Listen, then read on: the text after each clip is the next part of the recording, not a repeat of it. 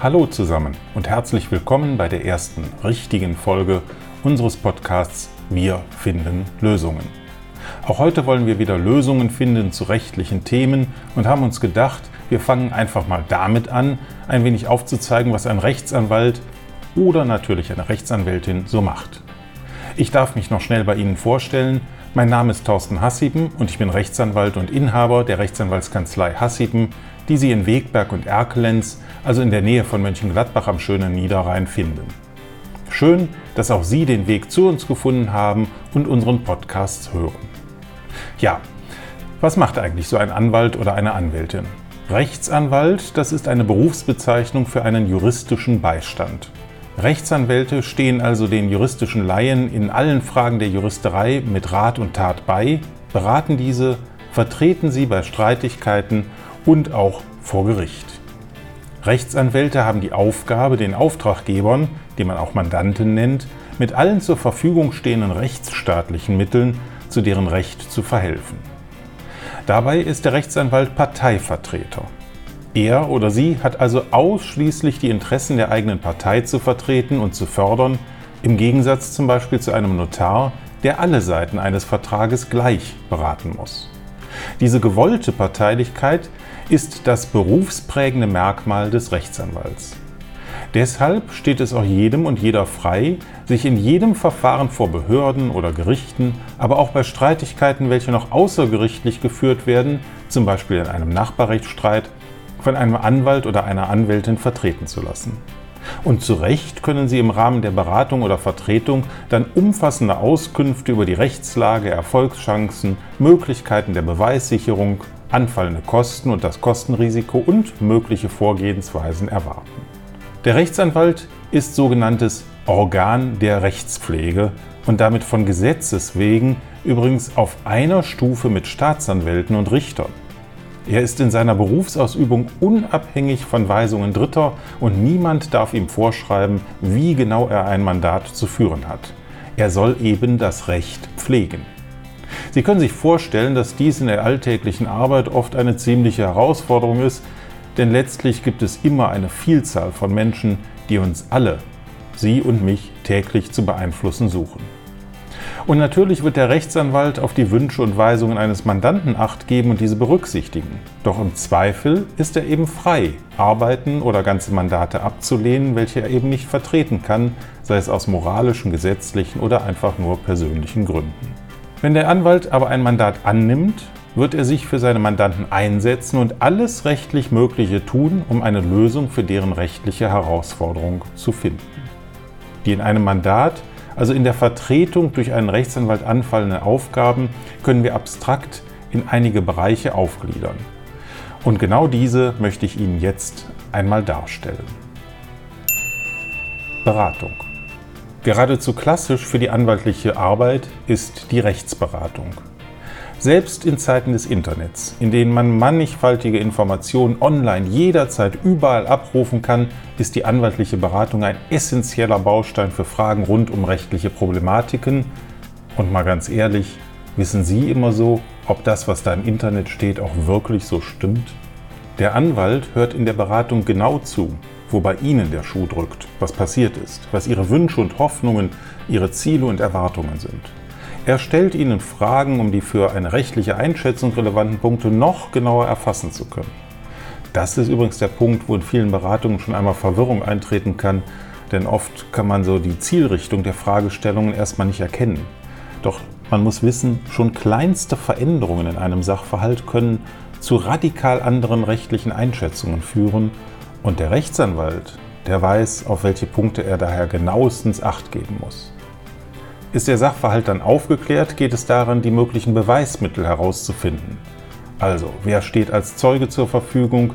Gibt es einen schriftlichen Vertrag? Gibt es Beweisfotos? Muss vielleicht ein Sachverständiger hinzugezogen werden? Die Beweisfragen entscheiden oft über Gewinnen oder Unterliegen in einem Rechtsstreit und sind daher meist die Stolpersteine, warum bestimmte, eigentlich ganz klar auf der Hand liegende Sachverhalte, vor allem dann vor Gerichten, kaum durchzusetzen oder aber gut abzuwehren sind, womit eigentlich keiner so richtig gerechnet hätte. Ist der Sachverhalt also aufgeklärt und die Beweise gesammelt oder bestimmt, so geht es an die rechtliche Einschätzung. Und hier ist der juristische wie aber auch der menschliche Erfahrungsschatz des Anwalts gefragt. Der Rechtsanwalt muss nunmehr den Sachverhalt den einzelnen gesetzlichen Vorschriften zuordnen, das nennt man als Fachmann dann subsumieren, und daraus ableiten, welche rechtlichen Folgen oder welche rechtlichen Möglichkeiten sich nun ergeben. Auch mögliche Gegenansprüche sind dabei oft zu prüfen und letztlich dürfen natürlich auch die anfallenden Kosten nicht aus dem Auge gelassen werden. Abschließend unterbreitet der Rechtsanwalt dann einen konkreten Vorschlag über ein mögliches weiteres Vorgehen und an diesem Punkt sind dann wieder Sie als Mandant gefragt, denn die Entscheidung kann und darf Ihnen der Anwalt leider nicht abnehmen, denn am Ende ist es ja schließlich Ihr Rechtsfall. Aber durch eine gute Beratung, und das ist der Anspruch eines jeden guten Rechtsanwalts, fällt es Ihnen natürlich viel leichter, sich zwischen den bestehenden Möglichkeiten bewusst entscheiden zu können. Rechtsgestaltung. Unter Rechtsgestaltung verstehen wir nicht etwa die Schaffung neuer Gesetze, das ist die Gesetzgebung, also zum Beispiel Bundestag, Bundesrat und so weiter. Unter Rechtsgestaltung verstehen wir vielmehr die Gestaltung von komplizierten rechtlichen Vereinbarungen, zum Beispiel Verträgen, um Abläufe so regeln zu können und für die Parteien so Klarheit schaffen zu können, dass Abläufe, Erwartungen usw. So genauestens zu erkennen sind.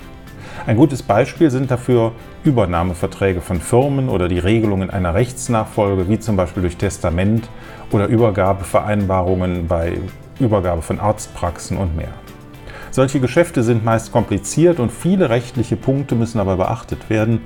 Ein bestimmter Sachverhalt muss entweder rechtlich so zusammengefasst werden, dass er für alle Seiten transparent und nachvollziehbar ist, oder ein Sachverhalt muss auch erst geschaffen werden, damit bestimmte Rechtsfolgen erst eintreten können. Das alles klingt erst einmal kompliziert, muss aber gar nicht so sein. Nehmen wir ein einfaches Beispiel, ein Testament. Hier kann ein Rechtsanwalt für Sie ein Testament so erstellen, dass es genau Ihren Wünschen entspricht. Dafür geben Sie dem Anwalt die notwendigen Informationen über Familie, Verwandtschaft, Vermögen usw., so also über einen bestimmten Lebenssachverhalt. Der Anwalt hört genau raus, was Sie möchten und erstellt Ihnen dann ein Testament, welches auf Ihre persönliche Situation abgestimmt ist und Ihre persönlichen Wünsche für Ihre Erbfolge umsetzt. Das so erstellte Dokument regelt dann die Erbfolge und hat also das Recht, welches dann nach ihrem Tode greift und umgesetzt werden muss, gestaltet. Durchsetzung und Abwehr von Ansprüchen. Ein weiteres Aufgabengebiet der anwaltlichen Tätigkeit ist sicherlich die Durchsetzung von eigenen Ansprüchen, also zum Beispiel Schadensersatz nach einem Verkehrsunfall, Zahlung von Rechnungen, Unterhaltsforderungen, Umgangs- oder Sorgerechte für die eigenen Kinder, Aufforderungen an Dritte, bestimmte Handlungen zu unterlassen und vieles mehr. Dies umfasst aber immer nicht nur die außergerichtliche, sondern vor allem auch die gerichtliche Interessensvertretung, also letztlich auch die Erhebung einer Klage und Führung des Klageverfahrens für sie. Auf der anderen Seite müssen manchmal auch unberechtigte Ansprüche abgewehrt werden. Dann vertritt der Anwalt sie außergerichtlich, wenn sie zum Beispiel eine Abmahnung bekommen haben. Oder eben gerichtlich, wenn sie zum Beispiel unberechtigt vom Arbeitgeber gekündigt wurden. In jeder Stufe dieser Verfahren achtet der Rechtsanwalt auch darauf, Sie zu informieren, wenn die weitere Rechtswahrnehmung eben keine Aussicht auf Erfolg bietet. Hier kommt wieder das große Thema der Beweislast zum Tragen, wenn Sie zum Beispiel einen bestimmten Anspruch einfach nicht beweisen können, obwohl Sie es nach den gesetzlichen Vorschriften müssten, kann die ganze Angelegenheit zum Scheitern verurteilt sein. Gleiches gilt natürlich auch bei der Abwehr von Ansprüchen, wenn der Gegner seinen Standpunkt einfach nicht beweisen kann und er deswegen den Prozess verlieren wird. Nach einem Urteil, also der gerichtlichen Entscheidung, muss dann manchmal die sogenannte Zwangsvollstreckung durchgeführt werden. Dann also muss man sich der Zwangsmittel des Staates bedienen, wenn die Gegenseite trotz gerichtlicher Entscheidung weiter einfach nichts machen will, was sie eigentlich müsste. In allen diesen Bereichen gibt es eine Unzahl von Vorschriften und anderen Punkten zu beachten. Das alles sprengt natürlich den Rahmen eines Podcasts, denn nicht umsonst muss der Rechtsanwalt nicht nur mindestens sieben Semester studieren und anschließend zwei Jahre Referendariatszeit ableisten, also insgesamt fünfeinhalb Jahre Minimum seines Lebens mit der ersten Ausbildung verbringen. Das dabei gesammelte Wissen und die spätere langjährige Erfahrung helfen dann in diesen Momenten, wie eben beschrieben, die für Sie richtigen Vorschriften zu finden und Ihr Problem zu lösen. Genau dafür ist ein Rechtsanwalt da. Und der Rechtsanwalt hilft letztlich auch dem Gericht, das Recht zu erkennen, wie es so schön heißt, indem er eben die Beweise vorbringt, die Einhaltung der Spielregeln der verschiedenen Prozessordnungen überwacht, Rechtsausführungen macht, den Sachverhalt aufklärt und vieles mehr. Seelsorger. Letztlich ist der Rechtsanwalt dann aber auch noch ein Stück weit Seelsorger. Denn er wird Ihnen ein offenes Ohr schenken. Das ist nicht nur notwendig, um wie beschrieben den Sachverhalt zu erkunden und zu verstehen, es ist vor allem auch ein Herzensanliegen. Denn niemand geht einfach mal so zum Rechtsanwalt, weil man eben morgens mal aufgewacht ist und denkt, ach, bei dem Wetter gehe ich heute mal zum Rechtsanwalt. Mal schauen, was es da so gibt. Menschen, die uns Rechtsanwälte aufsuchen, haben irgendein rechtliches Problem oder jedenfalls eine rechtliche Fragestellung. Nehmen Sie zum Beispiel eine Rechtsberatung nach einem Todesfall. Da stürzen in kürzester Zeit Tausende von Fragen auf einen ein, die man auch noch binnen ebenso kürzester Zeit entscheiden und regeln muss. Da ist guter Rat wichtig. Da ist auch rechtliches Wissen und Erfahrung wichtig. Da ist aber vor allem auch der Mensch wichtig. Die sachliche und faktische Abwicklung von so einem Todesfall ist die eine Sache. Eine vollkommene andere Sache ist aber die dann jedenfalls meistens auch erforderliche menschliche Seite der Beratung, die auch ein Stückchen weit wieder Lebensmut und Lebenskraft vermitteln soll. Und nur ein menschlich engagierter Rechtsanwalt ist dann in der Lage, Ihnen die Last von so plötzlich auftretenden rechtlichen Herausforderungen abzunehmen und mit Ihnen Lösungen zu finden. Schweigepflicht. Bei all diesen Aufgaben, all diesen Tätigkeiten ist das Vertrauen entscheidend. Sie müssen sich dem Rechtsanwalt ja schließlich gegenüber öffnen können, um ihm manchmal auch persönlichste, gar intimste Details über den zu behandelnden Fall, nämlich Ihren Fall, erzählen zu können und zu wollen. Und diese Details sind es oft, die so enorm wichtig sind für die spätere rechtliche Einschätzung, damit man eine gute Entscheidungsempfehlung und das weitere Vorgehen ordentlich ausarbeiten kann. Alles das ist aber nur möglich, wenn man weiß, dass der Rechtsanwalt die ihm anvertrauten Geheimnisse alleine für sich bewahrt. Und hierfür hat der Gesetzgeber dem Anwalt zwei Werkzeuge an die Hand gegeben. Das eine ist die Schweigepflicht. Der Anwalt ist gesetzlich unter Androhung von empfindlichen Strafen verpflichtet, über alles, was er im Rahmen eines Mandats von seinem Mandanten erfährt, absolutes Schweigen zu bewahren. So werden die von Ihnen geäußerten Geheimnisse sicher bewahrt und dem Rechtsanwalt ist es absolut verwehrt, Dritten hierüber Auskunft zu geben. Einzige Ausnahme wäre Ihre eigene Zustimmung. Damit aber behalten Sie selbst in der Hand, was passiert. Das andere Werkzeug ist das sogenannte Zeugnisverweigerungsrecht.